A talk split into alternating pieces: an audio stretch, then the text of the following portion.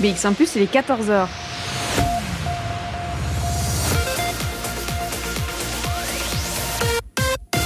BX1 ⁇ Radio de Bruxelles. Radio de Bruxelles.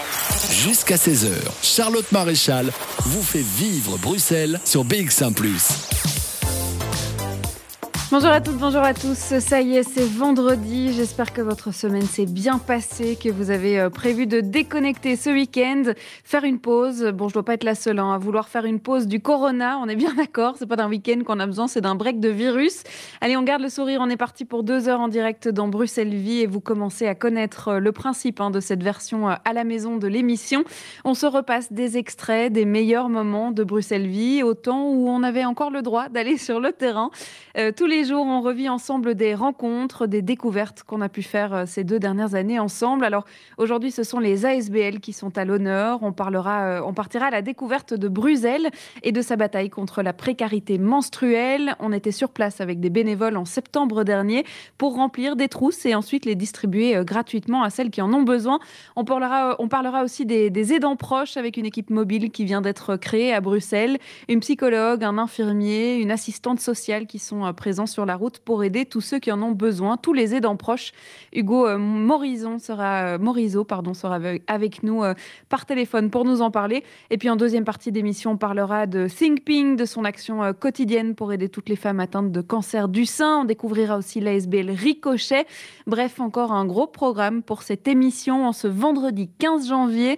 On est ensemble jusque 16h en direct. Funky Fool arrive sur BX1+, c'est Calling for You sur BX1 ⁇ de 14h à 16h, Bruxelles vit.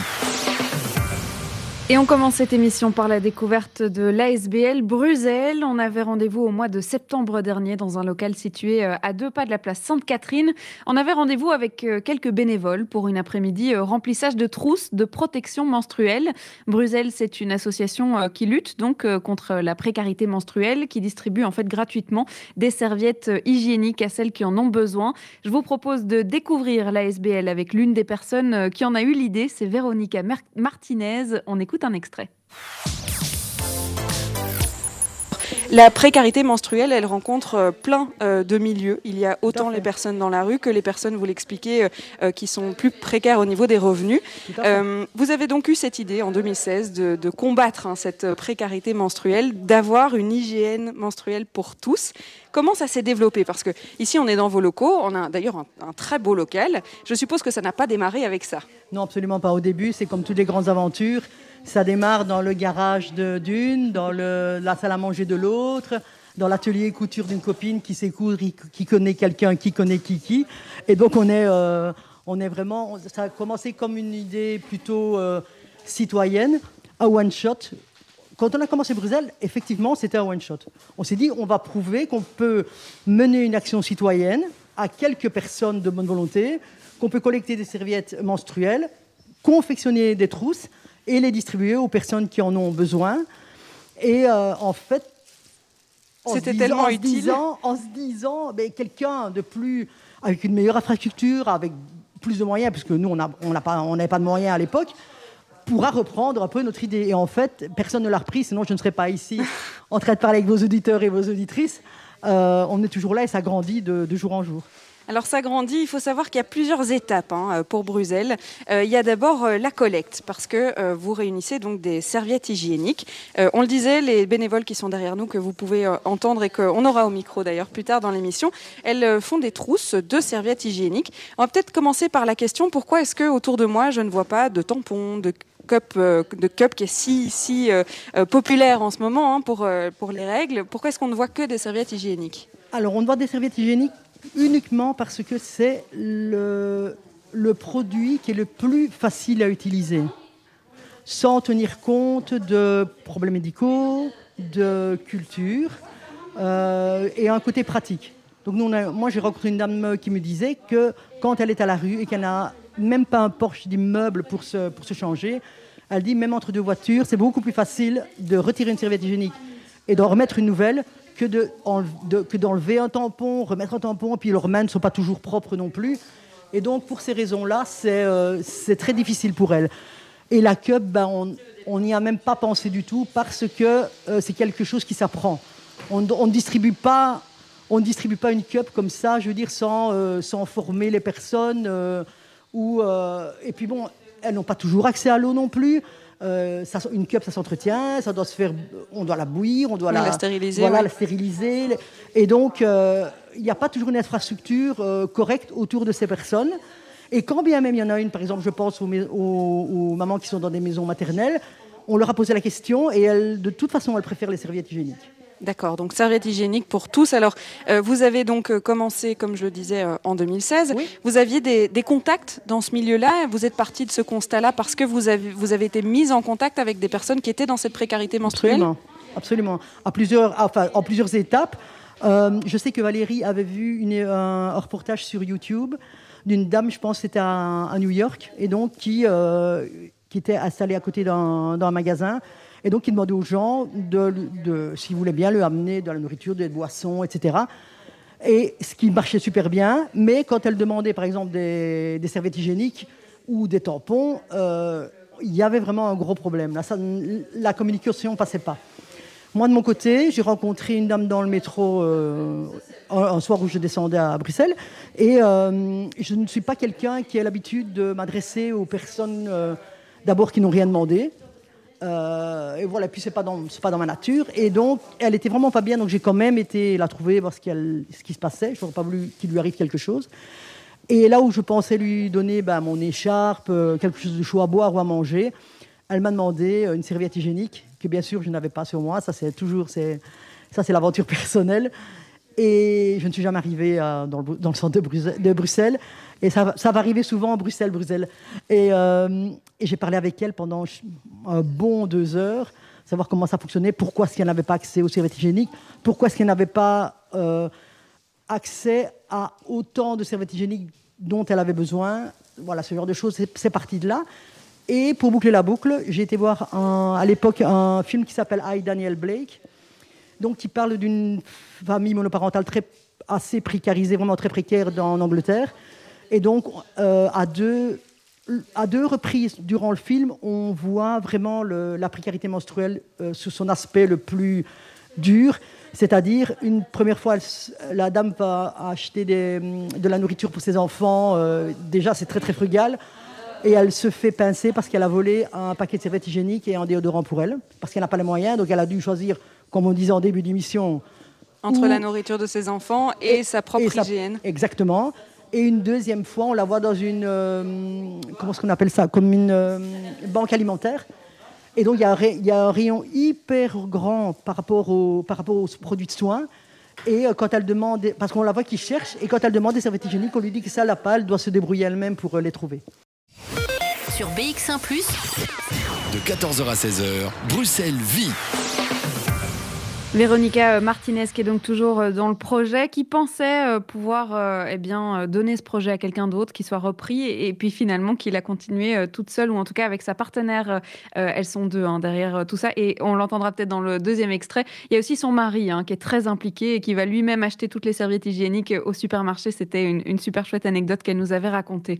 On aura l'occasion de rencontrer les bénévoles aussi qui nous entouraient ce jour-là dans un deuxième extrait. Mais avant ça, EGI, c'est ce qui arrive côté musique. Ça sera juste après euh, Samir Baris avec le titre euh, Le fil.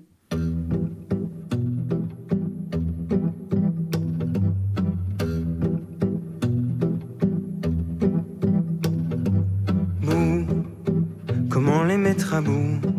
C'est mort sous l'idée, sans, sans faire vaciller le tout de coup. Défie l'équilibre au fil du rasoir. Crois, sans me laisser prédire la fin de l'histoire. Je vais nu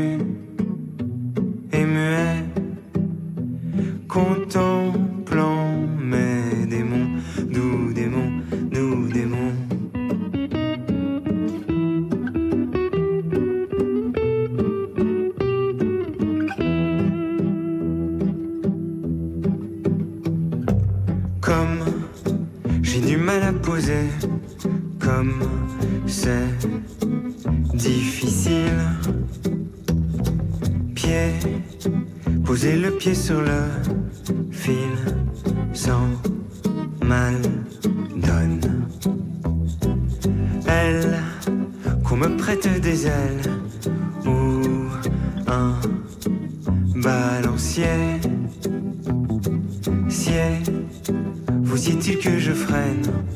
Oh.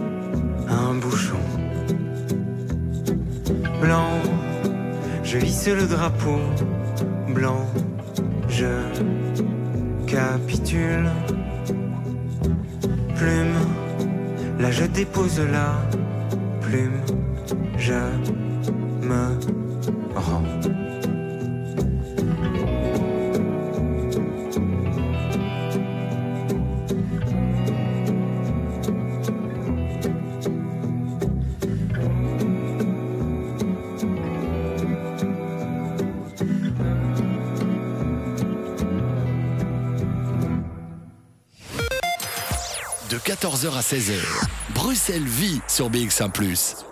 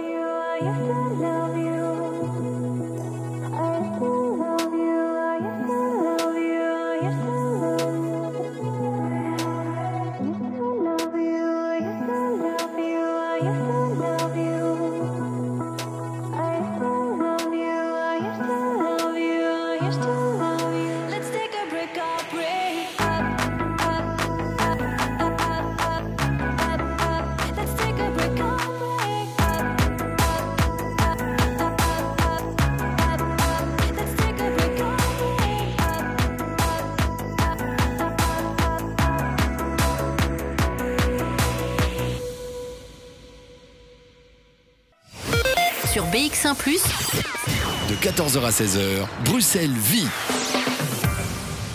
On l'a entendu euh, dans le premier extrait qu'on a pu écouter, c'est grâce aux dons que la SBL Bruxelles peut avancer. Alors, aux dons euh, de serviettes hygiéniques euh, d'abord, tout simplement, aux dons financiers évidemment, mais aussi et surtout grâce aux bénévoles que tout ça est possible.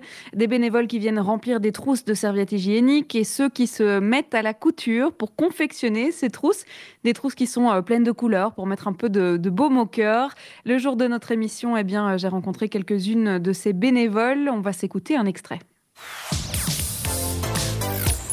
Je vais euh, rencontrer Pauline. Bonjour Pauline. Bonjour. Alors Pauline, si j'ai bien compris, c'est la première fois que vous venez aujourd'hui à l'atelier. Exactement, pour faire un atelier, oui. Comment est-ce que vous êtes entré en contact avec cette ASBL et puis surtout pourquoi s'impliquer un peu plus dans cette cause-là?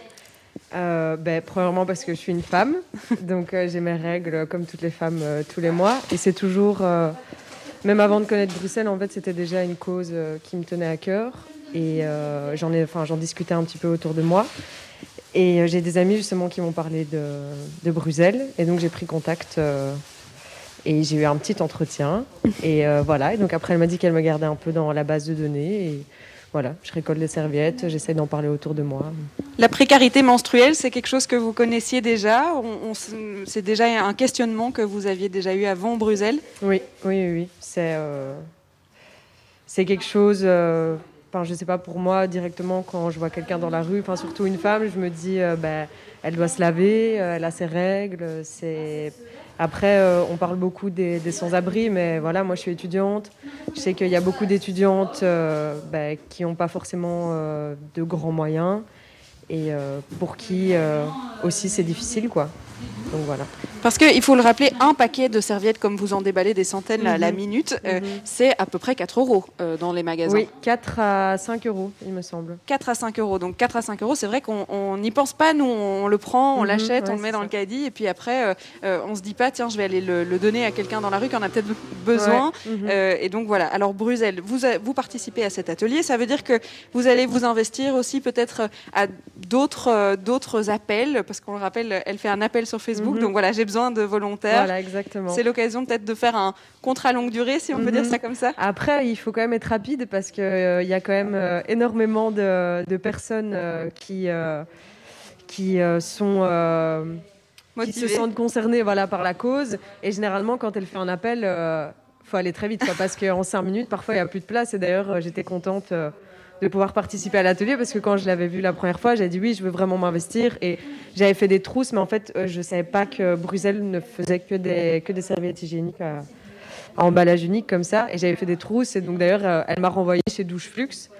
Et euh, voilà, donc j'ai été déposer toutes mes trousses euh, là-bas. Et puis j'ai pu connaître Douche Flux aussi grâce à, Grâce à Bruxelles. Et comment on réagit autour de vous, votre entourage, vos amis, euh, euh, de se dire tiens oui c'est peut-être quelque chose auquel j'avais pas pensé? Euh, ben, Il y a des gens qui sont surpris. Après, euh, les gens autour de moi sont jamais étonnés de mes, euh, de mes, allez, de mes idées. Mhm. Donc euh, voilà. Et puis aussi, il y a beaucoup de femmes qui effectivement ne se rendaient pas compte que la précarité menstruelle, ça pouvait exister. Et, et ça permet aussi un peu de briser les tabous parce que j'en parle non seulement à des amis, mais aussi à des amis, à mon copain, à plein de gens. Et j'essaye de sensibiliser aussi les hommes qui auront un jour des filles, des femmes. Et voilà, je trouve que c'est important. Et Bruxelles le fait très très bien aussi. C'est vrai qu'on oublie les hommes là-dedans, mais les hommes sont des pères de filles et qu'il faut éduquer tout le monde. Ils ont des femmes aussi. hein, Oui. euh, voilà. Et puis euh, la moitié de la population est quand même touchée par, par les règles. donc- Exactement. Je vais me diriger vers l'autre euh, bénévole qui est à côté de moi, puisque euh, c'est le cas pour Elisa aussi. C'est la première fois que vous participez donc à cet atelier. À peut-être se diriger par là, parce que on me dit dans l'oreillette que le réseau sur ce côté de la pièce est un petit peu moins bon. Alors Elisa, c'est la première fois que vous participez euh, à cet atelier. Comment vous êtes entrée en contact avec Bruxelles? Ah oui, c'est ça, c'est la première fois que je viens et j'ai euh, rencontré euh, Bruxelles sur euh, les réseaux sociaux. Je ne sais pas comment ça arrivait dans mon fil d'actualité. Et, euh, en fait, je me suis dit, mais euh, le principe derrière ça, enfin l'idée, j'y avais jamais pensé au fait que des femmes euh, dans la rue ou qui n'avaient pas les moyens avaient des difficultés, euh, bah, ont des difficultés à acheter euh, des, des serviettes hygiéniques, etc. Et quand j'ai vu ça, je me suis dit, euh, moi, c'est tellement naturel pour moi que ben, j'ai du temps, enfin, je, je suis jeune, j'ai des bras, donc euh, si je peux aider, ben, je vais le faire, quoi. Donc euh, voilà. Sur BX1 ⁇ De 14h à 16h, Bruxelles vit.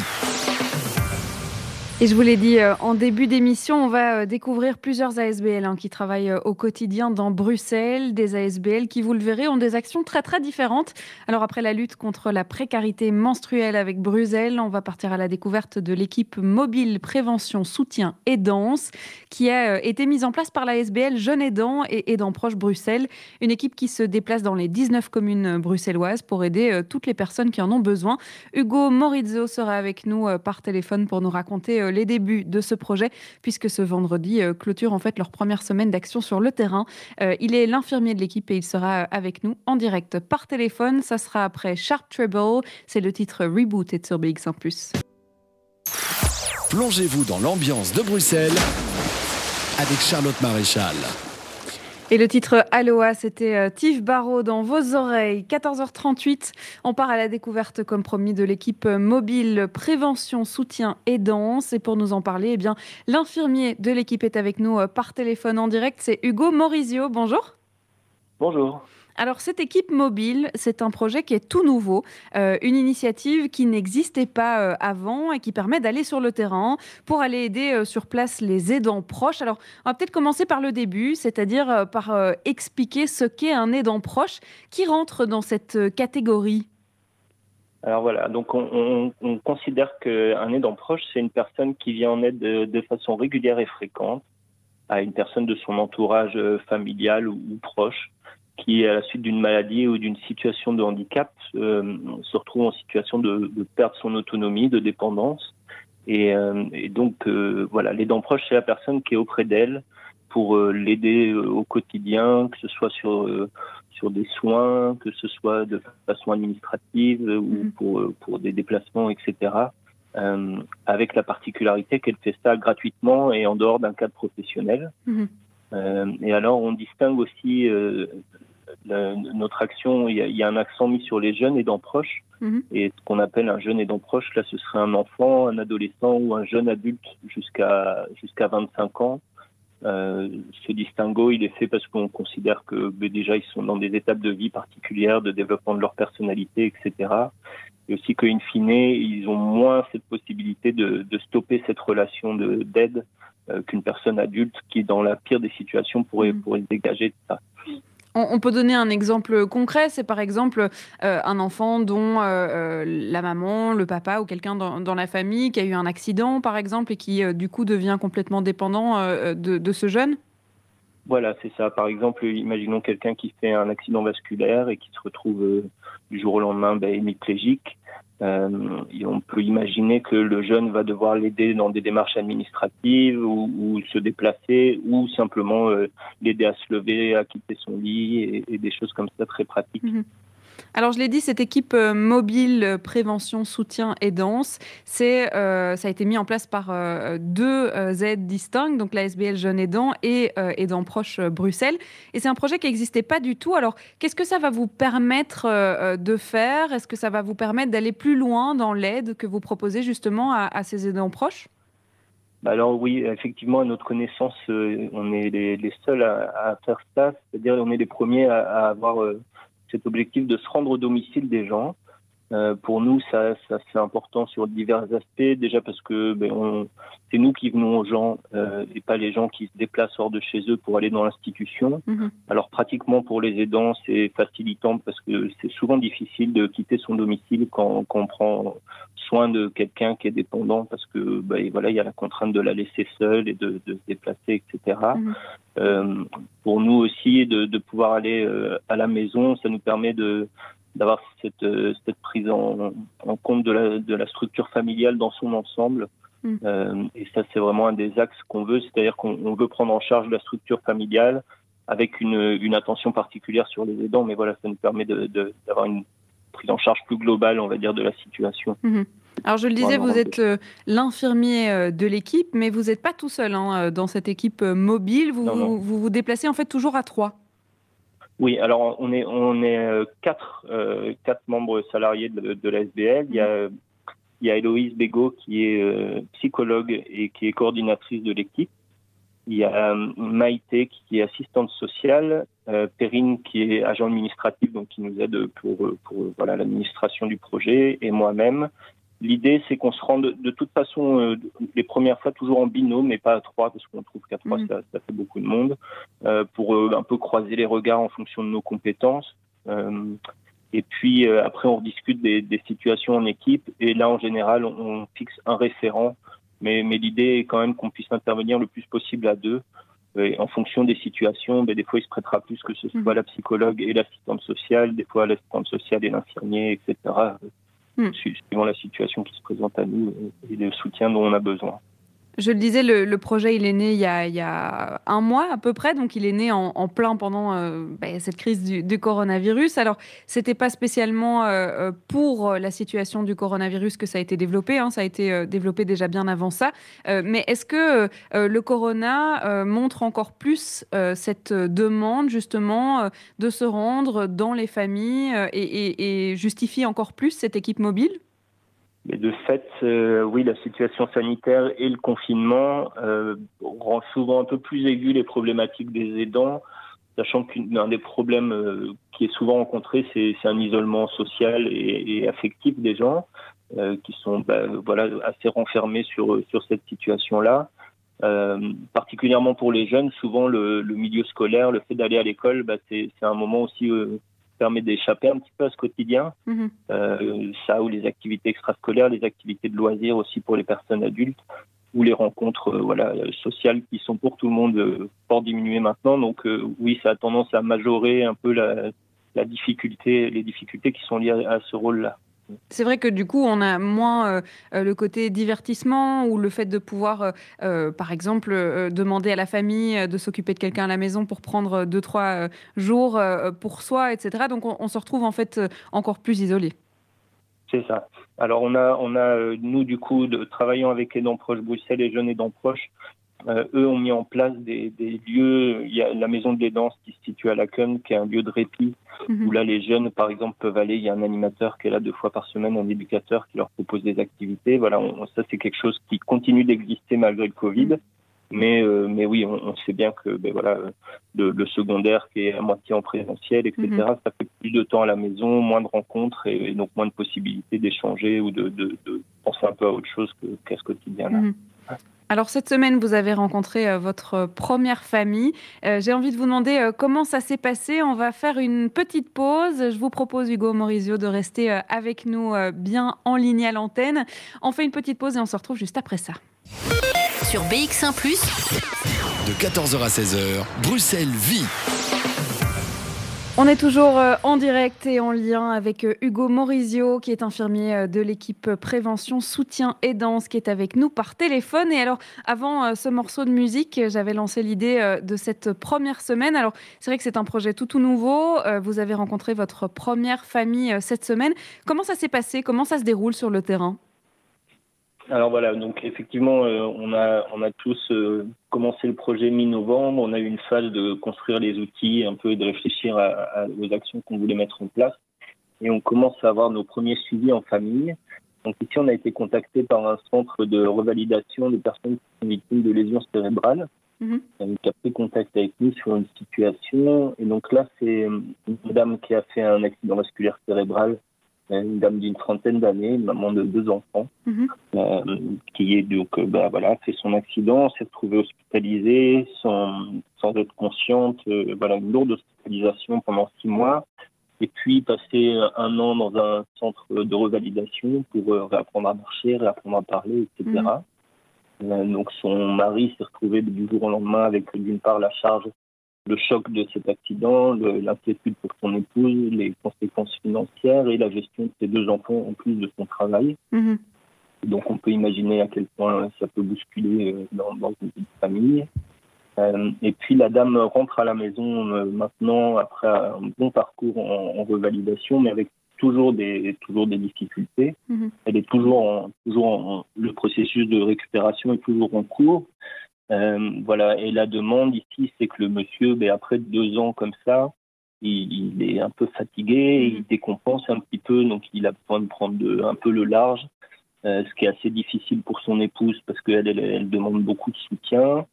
Euh, et, et voilà pourquoi ils sont venus vers nous, c'est pour essayer de leur, leur demande vraiment, c'est tiens, on avait un équilibre familial avant l'accident, il y a eu l'accident qui est venu tout chambouler. Maintenant, on arrive à la nouvelle étape du retour à domicile et on a besoin de retrouver un équilibre. Donc ici, c'est plutôt un soutien psychologique qui était demandé euh, et qui, qui se met en route, à savoir qu'ils sont bien accompagnés par le, le centre de revalidation au niveau de, de l'aide sociale et qu'au niveau de la santé, la dame est quand même relativement autonome, voire tout à fait autonome dans, dans ses tests de la vie de tous les jours. Mais par contre, des, euh, les, les places ont été complètement bousculées dans la famille et, euh, et ça crée des difficultés au niveau du couple, au niveau de la vie familiale. Donc là, voilà, cette demande-ci est plus, euh, est plus axée sur un soutien psychologique. Mhm. Euh, et c'est ça qu'on est en train de mettre en place avec. Alors, on le disait, il y a donc un infirmier, c'est vous euh, dans l'équipe. Il y a une psychologue aussi, il y a une assistante sociale, et puis il y a quelqu'un qui s'occupe de tout la- l'aspect euh, administratif. Et, vous venez de l'aborder. Bon, il y a tout l'aspect financier aussi d'un accident comme ça euh, qui pourrait intervenir. Et puis il y a toutes les aides qui pourraient nous aider, mais dont on n'a pas connaissance. Alors, c'est aussi ça votre boulot, c'est de, de- montrer qu'en fait, on n'est pas tout seul, qu'il y a plein de choses qui sont mises en place, et que c'est vrai que du jour au lendemain, on peut être un peu déboussolé, mais qu'il y a des choses qui sont déjà mises en place. Tout à fait. Alors euh, vraiment les, trois euh, mots-clés un peu de nos actions, c'est de reconnaître et puis d'informer et de soutenir. Euh, quand on dit reconnaître, c'est-à-dire que les, gens se retrouvent dans cette situation d'être aidants proches, souvent sans en avoir conscience, il faut que ce soit nommé. Et des fois, le fait de leur dire, ben voilà, en fait, la situation dans laquelle vous êtes, c'est d'être un aidant proche et vous n'êtes pas seul à vivre cette situation-là. C'est déjà des fois beaucoup. Euh, et puis euh, ben, d'informer, c'est effectivement il y, a, il y a des droits qui existent. Il y a quelque chose d'assez récent, mais le statut de- d'aidant proche est Mhm. maintenant reconnu euh, au niveau de l'État et permet dans certaines situations d'avoir aussi un congé d'un mois pour pouvoir prendre en charge son aidé. Et symboliquement, c'est déjà une reconnaissance. Et puis il y a plusieurs mutuelles qui ont mis en place des, des avantages ou des aides particulières pour les aidants. Bon, et puis et puis il y a des fois des gens tellement débordés dans, dans leur dans leur vécu que ben, y a, y a Mhm. effectivement des aides financières autour de la reconnaissance du handicap ou des choses comme ça auxquelles ils n'ont pas pensé. Euh, moi, d'un point de vue santé, mes actions elles seraient plutôt sur euh, la promotion de la santé de façon globale, c'est-à-dire euh, ben, penser à son alimentation, penser à son repos, penser à sa propre santé qui est souvent mise de côté quand on est aidant, et aussi de façon très pratique euh, aider à comment comment on peut transférer quelqu'un de son lit à son fauteuil, comment on peut refaire un pansement, comment on peut faire tout une, un tas de choses comme ça. Alors, il y a Euh, peut-être euh, parmi ceux qui nous écoutent des personnes qui se trouvent hein, dans cette situation-là, qui n'ont peut-être euh, pas entendu parler euh, du statut, effectivement, ou en tout cas de- du terme d'aidant proche. Comment est-ce que ça se passe quand euh, on a peut-être envie de prendre contact avec vous? Dans quel cas est-ce qu'on peut prendre contact avec vous? Alors, on peut prendre contact avec nous euh, si on se retrouve dans cette situation et qu'on s'identifie comme ceci. Euh, aussi les structures de soins, les structures éducatives, voilà le réseau qui est déjà autour des, des personnes qui peut identifier ça peut venir vers nous. Euh, on a, euh, on a une, euh, il y a, il y a un site internet en fait qui est Jeunes Aidants Proches et il y a Aidants Proches Bruxelles qui ont repris, euh, qui ont repris le, le lien et la brochure de notre de notre équipe, donc qui vont le reprendre prochainement sur leur site. On a une adresse mail que je peux peut-être donner. Oui, allez-y. euh, qui est euh, équipe mobile jeune aidant proche au pluriel.be. Euh, et puis on a un numéro de téléphone aussi qui est le 02 474 02 35 sur lequel euh, il y a un télésecrétariat. Donc là, on peut nous joindre 24 heures sur 24, 7 jours sur 7 et c'est relayé auprès de nous euh, quand, quand, quand on est effectivement... On travaille, on travaille tous les trois à mi-temps pour le moment Mhm. sur ce sujet-là. Ouais. Merci beaucoup euh, Hugo Morizio d'avoir été euh, avec nous dans cette émission. Je rappelle donc que vous faites partie euh, de cette nouvelle équipe mobile prévention, soutien et danse et que vous vous occupez donc euh, des aidants proches sur le terrain. Merci et puis euh, bonne continuation. Oui, merci beaucoup. Je, je veux juste préciser aussi, parce que je ne l'ai pas dit, donc on est actif sur les 19 euh, communes de la région bruxelloise et nos interventions sont tout à fait gratuites parce qu'on est subsidié par Iris Care pour ce projet. Eh bien, vous faites, vous faites bien de le dire. C'était une Ouais. bonne façon de, de conclure. Merci beaucoup. On va euh, s'écouter un morceau de musique. What I Desire, c'est Calumnie qui arrive tout de suite sur BX1+.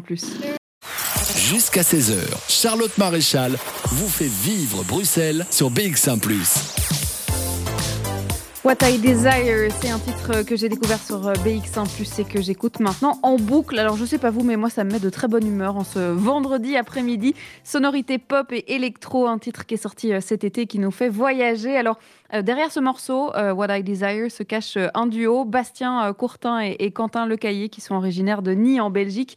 Et vous avez peut-être vu passer le clip hein, de ce morceau d'ailleurs. Il y a une petite anecdote derrière. Ils avaient une idée très claire du clip qu'ils avaient envie de faire, avec un scénario, toute une équipe de tournage, tout était prêt. Mais le confinement en aura décidé autrement. Bon, c'est le cas pour beaucoup d'artistes hein, de chez nous qui ont sorti des morceaux pendant le confinement et puis pendant cette année 2020 d'ailleurs, euh, euh, ça a tout chamboulé. Ils ont dû euh, trouver autre chose. hein. Le scénario, le tournage, tout ça, c'était pas vraiment possible. Du coup, ils ont fait appel à leur public belge justement et ils ont proposé à ceux qui le voulaient de d'envoyer des vidéos de leurs occupations pendant le confinement. Ça pouvait être de tout et les gens ont envoyé des centaines de vidéos pour participer justement à ce clip. Alors on voit des gens laver leur voiture, boire un petit verre, danser entre copains. Un clip donc euh, et finalement, je sais pas, mais le clip est peut-être mieux que ce qu'ils avaient imaginé. En tout cas, euh, la deuxième, euh, en tout cas, euh, j'aime beaucoup ce, ce morceau What I Desire du groupe Calumni, un groupe belge évidemment puisqu'on est sur BX en plus. Dans la deuxième partie de cette émission, c'est dans quelques minutes. On va évidemment parler toujours de ces ASBL. On parlera Think Pink, mais aussi de la SBL Ricochet, qui accompagne des personnes en déficience intellectuelle et les met en lien avec des volontaires. Tout ça, eh bien, c'est à partir de 15h. Et 15h, eh bien, c'est tout de suite. Sur BX1 ⁇ De 14h à 16h, Bruxelles vit. Il est 15h et Bruxelles Vie euh, continue. En ce vendredi 15 janvier, on part à la découverte des ASBL qui œuvrent tous les jours à Bruxelles sur le terrain. Jusque 16h, on découvrira donc euh, Think Pink que vous connaissez euh, certainement grâce à toutes les campagnes euh, de sensibilisation euh, pour le cancer du sein. Oui, vous entendez le petit générique donc qui vous dit qu'il est 15h. Mais au-delà euh, de la sensibilisation et du dépistage de Think Pink, c'est aussi euh, des centaines de bénévoles qui accompagnent des femmes atteintes de cancer. On a eu la chance de rencontrer euh, la directrice de l'ASBL qui a créé euh, Think Pink en Belgique, qui a maintenant presque 14 ans.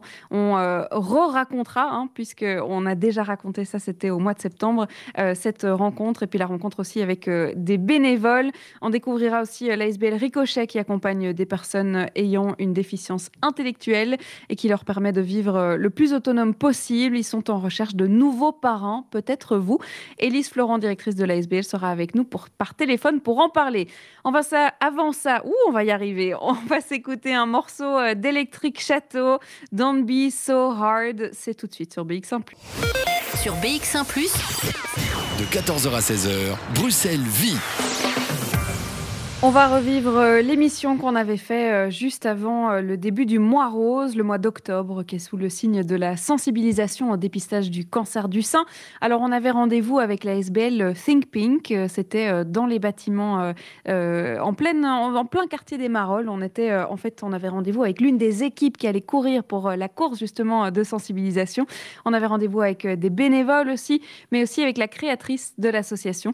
Je vous propose de réécouter, de réécouter une partie de cette interview.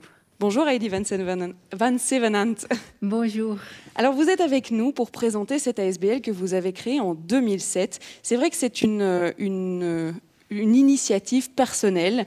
Euh, c'est votre histoire personnelle qui vous a poussé à créer cette ASBL. Est-ce que vous pouvez nous raconter cette histoire? Oui, tout à fait. Euh, D'abord, euh, je veux m'excuser de parler pas très bien le français, mais je, je peux me débrouiller. Je suis néerlandophone, née à Ostende et euh, j'habite aussi Ostende, à la mer. Moi, je préviens nos auditeurs, votre français est très bon. On arrivera très bien à vous comprendre. Merci. Euh, donc, euh, mon histoire est commencée à 2000.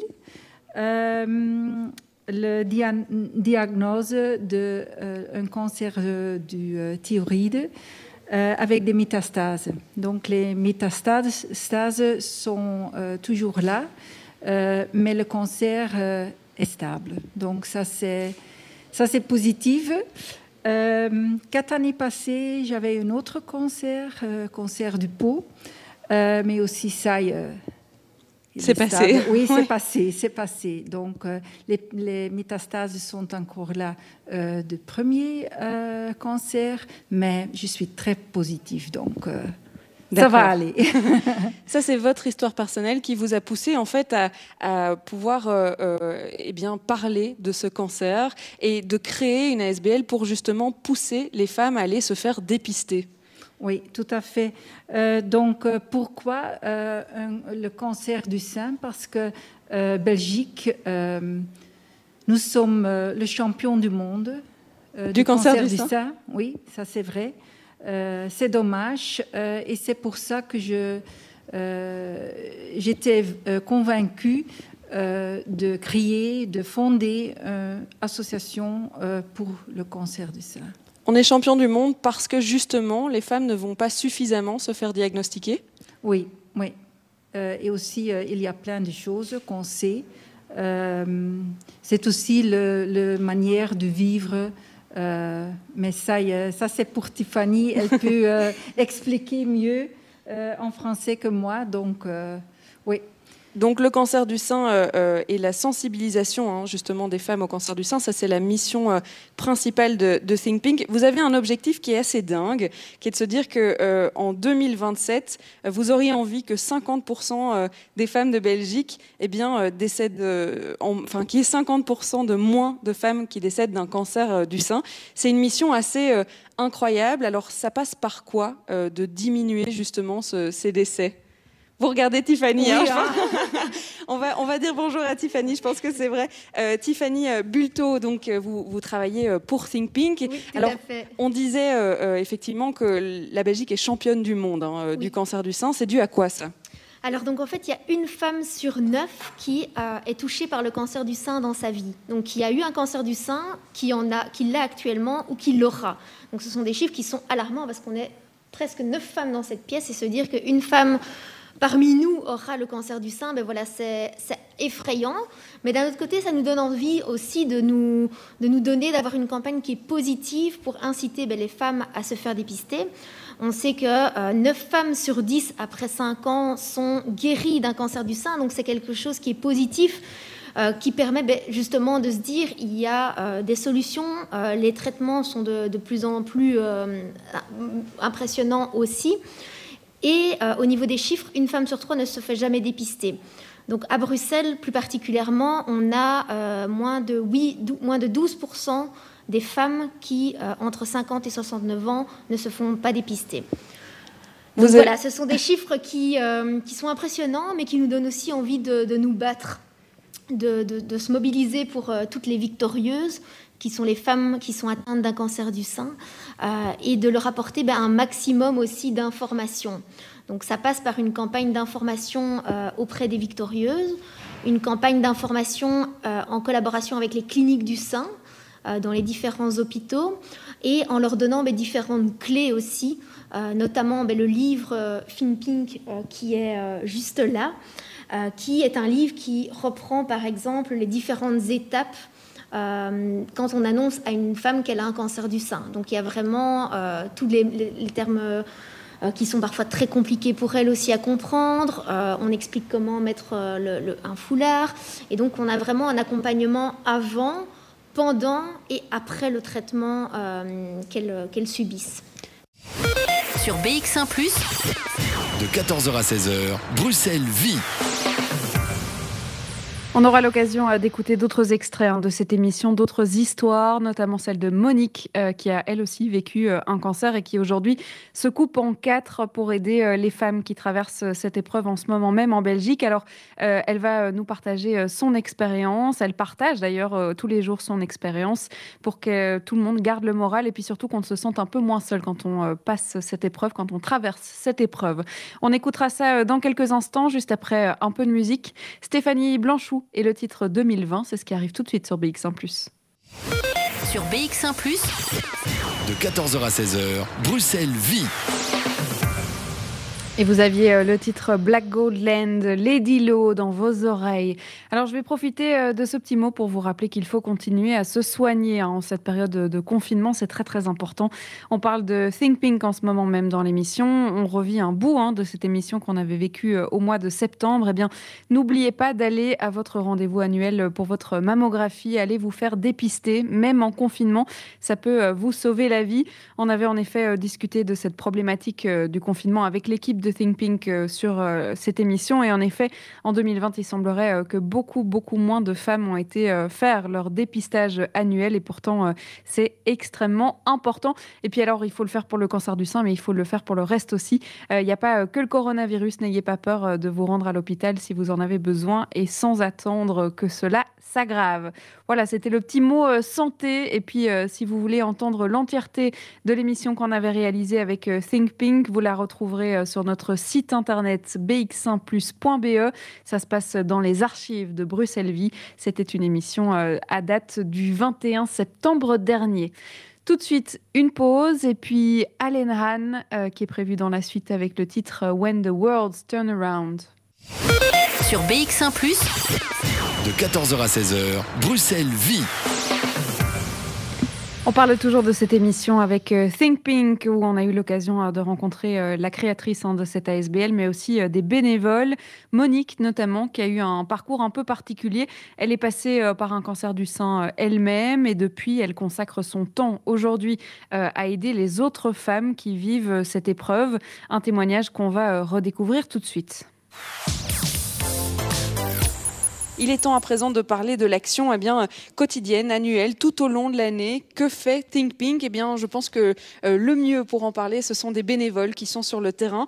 Alors, j'accueille Monique et Monica, toutes les deux bénévoles, une dans toute la Belgique, l'autre euh, à Bruxelles. Je vais peut-être euh, d'abord donner la parole à, Monique. Je vais même lui donner le micro si elle le veut bien. vous venez de me dire juste avant de prendre l'antenne, moi, c'est vrai que j'ai un parcours un peu atypique parce que Think Pink, je suis bénévole, certes. Euh, à l'organisation, en tout cas, je suis présente sur les événements euh, de Think Pink, mais j'ai moi-même été euh, l'une des victorieuses, comme ils les appellent, donc quelqu'un qui a eu le cancer du sein. Oui, c'est bien ça, oui. Alors, comment est arrivé votre parcours? Est-ce que vous connaissez Think Pink avant votre cancer du sein? Est-ce que vous êtes justement arrivé dans la SBL après cette expérience-là? Oui, ben voilà, je l'ai connu Pink justement après mon cancer. Donc là, j'ai entendu parler de Think Pink, et je me suis dit, tiens, je me suis tellement battue pour ce cancer, c'était l'occasion de, me remettre un petit peu en question et de me dire, tiens, je vais aider les autres. Et ça me faisait du bien aussi, puisque je me suis dit, tiens, c'est pour une bonne cause. Donc euh, le fait de devenir bénévole, ça m'a vraiment fait un, bien fou. Et alors, euh, je me suis vraiment donné à fond. Je vais partout en Belgique, je me déplace avec le train s'il faut. Si je me lève à 5 heures au matin, je me lève à 5 heures au matin. Et pour moi, c'était très important. Très important parce que j'étais en même temps à l'écoute d'autres personnes et je pouvais à ce moment-là parler avec ces personnes et leur parler de mon vécu. Et à ce moment-là, ça peut aussi les soutenir. Et quand je vais parfois des personnes pleurer et repartir le sourire, je me dis, ben voilà, j'ai fait quelque chose de bien encore euh, en aidant telle ou telle personne. Et pour moi, ça fait beaucoup parce que Simping, c'est une vraie famille et euh, ça me permet vraiment de, d'être mieux dans ma peau. Et voilà, j'aide les autres et ça me fait vraiment du bien. Et j'ai eu un bon retour aussi, puisque grâce au fonds que les personnes peuvent verser à Singping, j'ai pu bénéficier euh, euh, de, trois jours à Ostende, qui est dans, une villa, la Villa Royale, pour me ressourcer. Et ça m'a fait un bien fou. Donc c'est une, sacrée récompense, je ne m'y attendais pas. Et voilà, et ça, c'est bien, parce que d'autres peuvent vivre la même chose. Et c'est vrai qu'à ce moment-là, les dons sont importants pour que plus de monde puisse bénéficier justement de, de cette bonne chose. C'est vrai que l'une des missions hein, de la SBL, c'est l'accompagnement. On, le disait avec le livre, euh, qui permet à partir du moment où on reçoit le diagnostic de comprendre quelles sont les étapes qu'on va traverser et puis savoir aussi qu'on n'est pas tout seul. Vous le disiez, euh, ce qui aide, c'est peut-être de raconter des gens qui sont passés par là et qui peuvent nous expliquer que euh, on va y arriver, il faut se battre et, et que on, va peut-être comprendre un peu mieux par quelle phase on va passer. Alors vous, en tant que, que patiente, du coup, en premier lieu, c'était important de peut-être comprendre qu'on n'était pas tout seul et, de comprendre que euh, voilà, d'autres personnes ont vécu cette situation avant vous? Oui, oui c'était très important parce que quand j'ai vu comme j'ai pu me battre, puisque je, j'avais quand même pas mal euh, de choses que je pouvais raconter aux autres parce que c'est vrai que j'ai eu un cancer du sein, mais les deux en même temps. Il était triple négatif, donc euh, c'était encore un cancer un peu plus particulier avec lequel je n'ai pas d'hormonothérapie. Donc il y en a peu qui, qui ont ce cancer-là et elles étaient peut-être très contentes de pouvoir avoir plus d'éléments puisque c'est un cancer qui ne donne pas de longue échéance à la vie. Moi, j'ai réussi à passer toutes ces, ces échéances-là. En plus, j'avais, j'ai, su que j'étais porteuse du gène BRCA, qui est le gène du cancer héréditaire. Donc là, euh, j'ai dû me faire enlever les trompes, les ovaires. Donc toutes celles qui passent par là, ben, elles doivent se tracasser. Donc je me dis, tiens, c'est un élément en plus que je peux leur raconter. On parlait surtout du fait que les hommes pouvaient aussi être atteints euh, du cancer du sein. On oublie parfois euh, que les hommes aussi sont concernés. Euh, en fait, une personne sur 100 diagnostiqués du cancer du sein sont des hommes. Et alors, vous expliquiez, vous, Monique, que votre cancer, il était génétique. Vous avez donc passé les gènes, enfin, le gène à vos enfants, dont votre fils. C'est ça, oui. Alors, c'est effectivement euh, euh, compliqué à gérer le fait de se dire euh, qu'on a passé euh, ce gène-là. Ça veut dire que lui devra absolument se faire dépister à partir de 50 ans? Oui. Il devra se faire dépister et alors, si un jour il veut un enfant, il devra passer in vitro pour être sûr qu'on puisse choisir l'embryon qui est sain. Ça, c'est encore faisable. Mais il n'y a que Bruxelles qui est un laboratoire dans ce cas. Donc, tout n'est pas perdu au niveau enfant. On peut arrêter cette maladie dans la famille, mais à condition qu'il fasse in vitro. C'était compliqué de se dire qu'on est passé par là et que euh, son fils pourrait un jour potentiellement euh, développer euh, ce cancer? Oui, c'est terrible. C'est terrible. D'ailleurs, mon mari en a fait une dépression parce que on supportait tout ça, déjà mon cancer, plus l'annonce du, du gène chez mon fils. Donc, c'est très pénible à supporter pour la famille. Et quand on a été appelé chez le généticien qui a annoncé la nouvelle, voir son fils pleurer, euh, c'était le plus dur que j'aurais pu avoir. Pour moi, ça, ne s'oublie pas. Je n'arrive pas à, passer ça. Et quand je le vois, je repense toujours aux pleurs qu'il a eu. Il pleurait en silence avec de gros sanglots.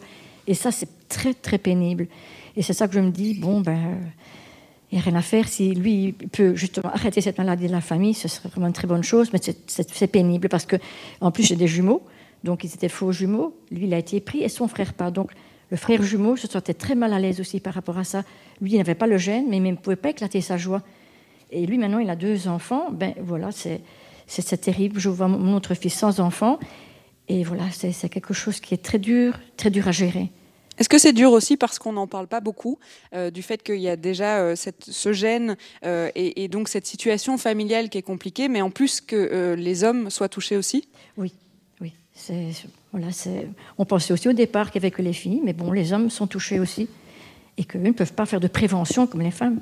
C'est ça aussi, voilà, être, être bénévole au sein de ThinkPink, pouvoir en parler autour de soi le plus possible. Le plus possible. Et comme- étant donné que moi, j'ai eu euh, pas mal de choses qui se sont passées, je veux dire, et que je représente un petit peu tous les petits problèmes qu'on pourrait rencontrer, je, je suis apte à pouvoir en parler, je veux dire, à, à toute personne qui en a besoin. Et ça, ça fait du bien, en tout cas, d'en, d'en parler. Et je vois qu'il y en a qui sont très contents, d'ailleurs, de pouvoir en parler et d'avoir, de voir que je m'en sors aussi, et que les années passent et qu'on arrive quand même à quelque chose, à s'en sortir. Et il faut avoir un but, il faut vraiment... euh, il faut vraiment toujours penser à l'avenir. Et je suis, moi, euh, pleine d'entrain pour aller le plus loin possible et d'aider le plus possible tout le monde. Voilà. Sur BX1 ⁇ De 14h à 16h, Bruxelles vit.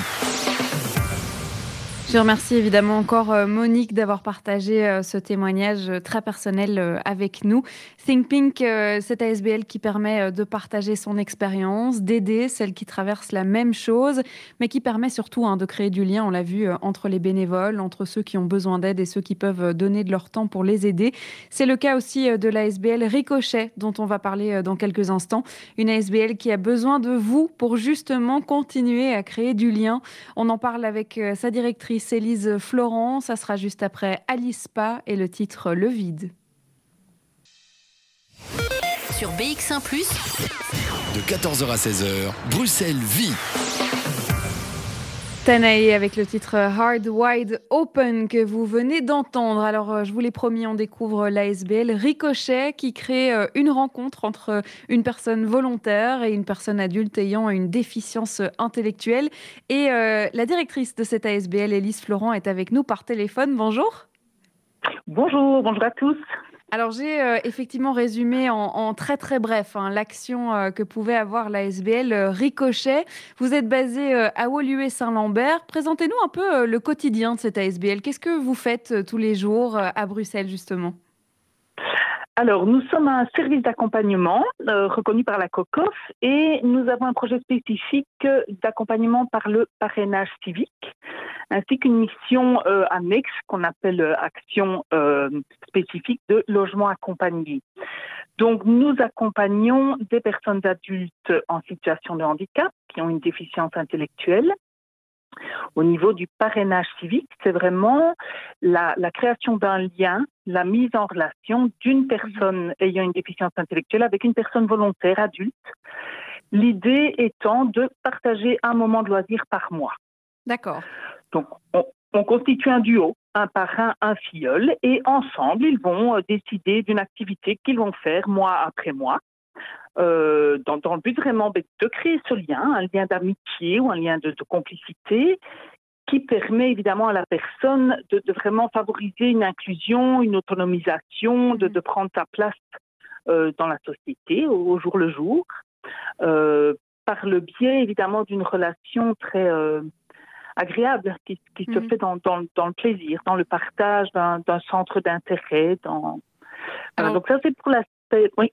Ben, je suppose que le, coronavirus a légèrement changé euh, euh, vos manières de travailler, c'est-à-dire que les duos, euh, ils, ont, ils étaient déjà constitués, les rencontres, par contre, ont été un peu plus compliquées à organiser Ah bien sûr, bien sûr, dans le sens où, ben, en fonction des situations de chacun, euh, soit euh, certaines rencontres ont pu continuer à avoir lieu euh, en extérieur, euh, d'autres, par contre, ont dû trouver d'autres solutions, donc soit les contacts téléphoniques, des, des appels, des, des visios, donc par Zoom ou par toutes sortes de solutions comme ça. Pour d'autres, c'est même c'est franchement compliqué parce que euh, tous justement euh, n'ont pas facile, n'ont pas nécessairement facile à parler euh, au téléphone. Ils ont besoin de voir la personne. Et donc, ben, forcément, ce, la, la situation sanitaire là est problématique pour pour plusieurs d'entre eux à ce niveau-là, clairement. Alors nous, au niveau de, de la SBL, ben, évidemment, on, on est une structure essentielle, donc on a pu continuer à accompagner euh, les situations euh, vraiment essentielles ou urgentes. On a pu également proposer à certains filleuls des petites séances Zoom pour qu'ils puissent voir leurs parrains et échanger un petit mot, etc. Mais c'est évidemment euh, très différent de, de- du, projet de base. C'est pas pareil. La, la ren- ah ben non, ben non, ben non.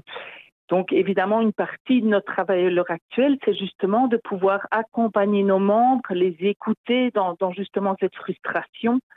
Euh, combien nous appellent en disant je peux pas avoir mon parrain, je peux pas avoir mon- ma marraine et, et donc euh, s'inquiètent pour la santé aussi et donc on a vraiment un travail aussi là de, de sensibilisation, de réassurance euh, au quotidien, j'ai envie de dire, euh, par rapport à nos membres. Alors, je le disais, vous Euh, avez peut-être besoin de nos auditeurs, ou en tout cas, vous avez besoin d'aide, puisque euh, le principe ne fonctionne que si vous avez euh, des volontaires qui veulent bien hein, devenir euh, ses parrains, ses marraines, qui veulent bien donner un petit peu de leur temps tous les mois. C'est peut-être encore plus nécessaire en cette période-ci de, de trouver des nouveaux parrains et de pouvoir apporter cette joie une fois par mois? Voilà, ce qu'il y a, c'est que nous avons évidemment des candidats filleuls qui sont en attente Mhm. de, de rencontrer un parrain ou une marraine. Il est clair que le confinement a mis ces rencontres-là vraiment en, en suspens, mais le fait de pouvoir dire à nos candidats filleuls, ben voilà, on a quand même continué les démarches pour trouver des parrains, des marraines volontaires, et on a des personnes qui sont prêtes là à démarrer une relation dès que ce sera possible, mais c'est évidemment une fameuse bouffée de d'espoir et de et, et- et- et de bonheur pour ces filles-là qui, qui disent ben voilà, une fois que ça pourra reprendre son cours, je vais rencontrer un parrain ou une marraine et, et je vais pouvoir voilà passer un bon moment avec cette personne. Alors, on va évidemment expliquer ce que ça implique hein, de devenir euh, parrain, marraine au sein euh, de la SBL euh, Ricochet. Euh, vous allez bientôt d'ailleurs fêter vos 25 ans euh, et il y a des duos euh, qui durent hein, depuis euh, tout ce temps-là, qui ont été créés, qui créent justement un lien imbrisable, infaillible. On en parle Oui. dans quelques instants. Élise Florent, restez avec nous. On va faire une petite pause et on se retrouve juste après ça. Jusqu'à 16h, Charlotte Maréchal vous fait vivre Bruxelles sur BX1 ⁇ Juste avant euh, ce morceau qui déménage de Black Mirror, on découvrait la ASBL Ricochet et la directrice de cette ASBL, Élise Florent, est toujours avec nous par téléphone. Alors, j'avais lancé un peu une bouteille à la mer avant euh, de lancer euh, ce morceau. C'est vrai que la ASBL va bientôt fêter ses 25 ans et en fait, du coup, il y a des duos qui durent dans le temps. On rappelle que vous mettez en lien hein, un, un bénévole, un volontaire, quelqu'un qui accorde son temps à une autre personne, un adulte qui est qui a une déficience intellectuelle. Alors, on ne demande pas euh, de passer euh, trois jours ensemble. hein. Parfois, c'est juste euh, un café. Parfois, c'est aller au cinéma, aller se balader. Et vous avez du coup des duos qui, qui sont presque aussi euh, vieux que la SBL, c'est ça? Ah, qui sont aussi vieux que la SBL, effectivement, qui sont là et présents depuis, depuis 25 ans maintenant. Euh, oui, oui, effectivement. Donc ça, ce sont évidemment des, des, des histoires euh, très riches qui sont devenues des histoires vraiment d'amitié, avec énormément de complicité, avec un attachement très très fort, euh, une réciprocité qui pour nous est vraiment une, une valeur essentielle à ce projet, c'est l'aspect du partage et de la réciprocité. Oui, effectivement, tout à fait. Alors, vous avez un exemple, par exemple, d'un- duo que vous avez en tête, euh, qui a euh, un espèce de rituel tous les mois, qui se voit depuis 25 ans? Alors oui, oui, oui, euh, euh, je vais dire un duo, euh, je vais donner leur prénom, par Oui, exemple. voilà, Philippe et, et Jean-Claude, euh, donc deux monsieur qui, euh, ben, qui se connaissent depuis, depuis le tout début, qui se connaissaient même avant que le ricochet existe et donc là ont saisi l'occasion vraiment de, de se lancer dans cette relation de parrainage. Alors eux, évidemment, ont déjà fait beaucoup d'activités en 25 ans, mais ils aiment, euh, ils aiment beaucoup se promener. Donc, euh, ils font des, des grandes promenades. Euh, ce qui, évidemment, est un, un côté euh, facilitant euh, à l'heure actuelle, Oui, parce ça. que, euh, vu, le, voilà, vu la Covid, mais ça, c'est une activité qu'ils ont pu maintenir. Donc, ils continuent à se rencontrer à deux euh, une fois par mois. Ils partent pour, euh, pour une longue promenade. euh, Alors, je suppose qu'il y en a d'autres qui ont été un peu perturbés dans leurs habitudes. voilà. Alors, il y en a d'autres, effectivement. Euh, ben, je vais par exemple citer euh, Anne-Marie et, et Marise, euh, qui se connaissent aussi depuis je pense, plus de dix ans. Euh, mais où, ben voilà, là, par exemple, c'est une, une filleule qui a une- une- quelque chose de très ritualisé. Et donc, chaque mois, elles vont dans un même restaurant.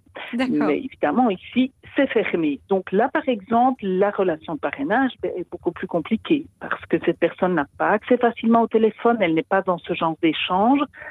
Donc voilà, la, marraine peut continuer à appeler, à essayer de donner des nouvelles et d'en prendre via un centre d'hébergement, mais euh, la, la relation là est, mise en, en suspens. Euh, Donc ça, ce sont les situations plus, plus difficiles liées, euh, liées à la Covid, évidemment. Alors, je le disais il y a, Euh, il y a quelques instants, c'est vrai que euh, on, ne demande pas de passer toute la journée. Alors, ils le font avec grand plaisir s'ils en ont envie. mais pour les futurs parrains, marraines qui pourraient s'intéresser au projet et qui nous écoutent, c'est vrai qu'on on demande peut-être juste une heure de son temps, une fois par mois. Qu'est-ce que ça, qu'est-ce que ça implique? Ah, en effet, c'est tout à fait, euh, c'est le duo qui va décider. Alors, bien sûr, les accompagnateurs, donc on appelle ça le bureau du ricochet, est là pour aider quand il y a besoin au niveau de l'organisation pratique, etc., parce que certains fioles ont besoin d'une aide à l'organisation, etc.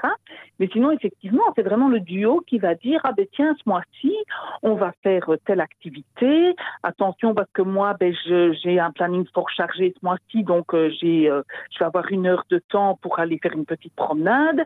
Par contre, le mois d'après, ah ben, j'ai une, toute une après-midi qui se libère, euh, on peut aller faire une excursion ou aller voir une exposition. Donc, c'est vraiment le duo qui va décider en fonction ben, de, de son souhait, de son temps.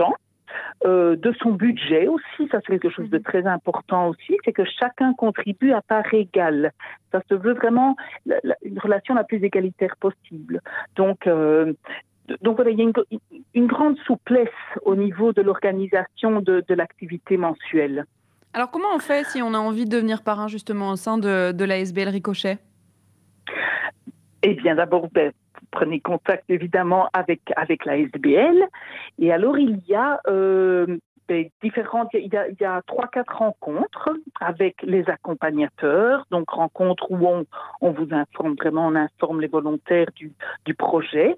Euh, on répond aux questions. Il y a évidemment aussi un, un, un formulaire de prise de connaissance qui nous permet justement de, de connaître un peu euh, mais les, les centres d'intérêt euh, de la personne, ses disponibilités, ses motivations aussi à vouloir devenir parrain ou marraine, etc. Les filleuls ont également ce, ce même processus et c'est ce qui va nous permettre, nous, équipe, d'essayer de constituer des duos euh, qui ont une chance de, de coller, quoi. hein. Euh, et donc, au terme de ces quelques rencontres, eh bien, l'équipe voit, ben, tiens, tel, tel parrain euh, pourrait vraiment être, avoir une chouette relation avec tel filleul. Et alors, on propose une mise en relation. Euh, donc, on va inviter le filleul, le parrain, euh, et on va, on va les présenter. Euh, et puis, on va les accompagner à démarrer leur, leur parrainage à deux. Alors pour vous contacter, je suppose que ça se passe notamment sur votre site internet où on, on peut retrouver toutes, les, toutes les informations? Tout à fait, tout à fait. Donc ça c'est www.ricochetASBL.be. Euh, il y a également évidemment un numéro de téléphone où nous joindre, qui est le 02 779 59 39, ou encore une adresse mail info at ricochetasbl en un mot.be. Et voilà, toutes les informations sont passées si ça vous intéresse hein, de donner quelques heures de votre mois, hein, parce qu'on vous demande juste quelques heures de votre mois à la SBL Ricochet. Vous pouvez prendre contact directement avec eux. Merci beaucoup, Élise Florent, d'avoir été avec nous. Merci à vous et merci aux auditeurs. Et voilà, j'espère euh, que nous aurons l'occasion de faire des chouettes rencontres. Nous aussi, euh, on l'espère. Et d'ailleurs, c'est avec euh, tous ces mots d'espoir qu'on va euh, se quitter dans ce Bruxelles Vie. Merci à Antoine Martens d'avoir réalisé cette émission qui est en studio à Molenbeek, hein, dans les studios de BX en plus. On va se quitter en musique avec un titre Force et Amour Charlotte. Et puis, vous avez rendez-vous directement avec Jean-Jacques Deleu et l'émission Podcast Plus. Quant à nous, on va se retrouver lundi, hein, le même rendez-vous, 14h-16h. On sera en direct et on parlera d'écologie. Je vous souhaite un très bon week-end. À lundi.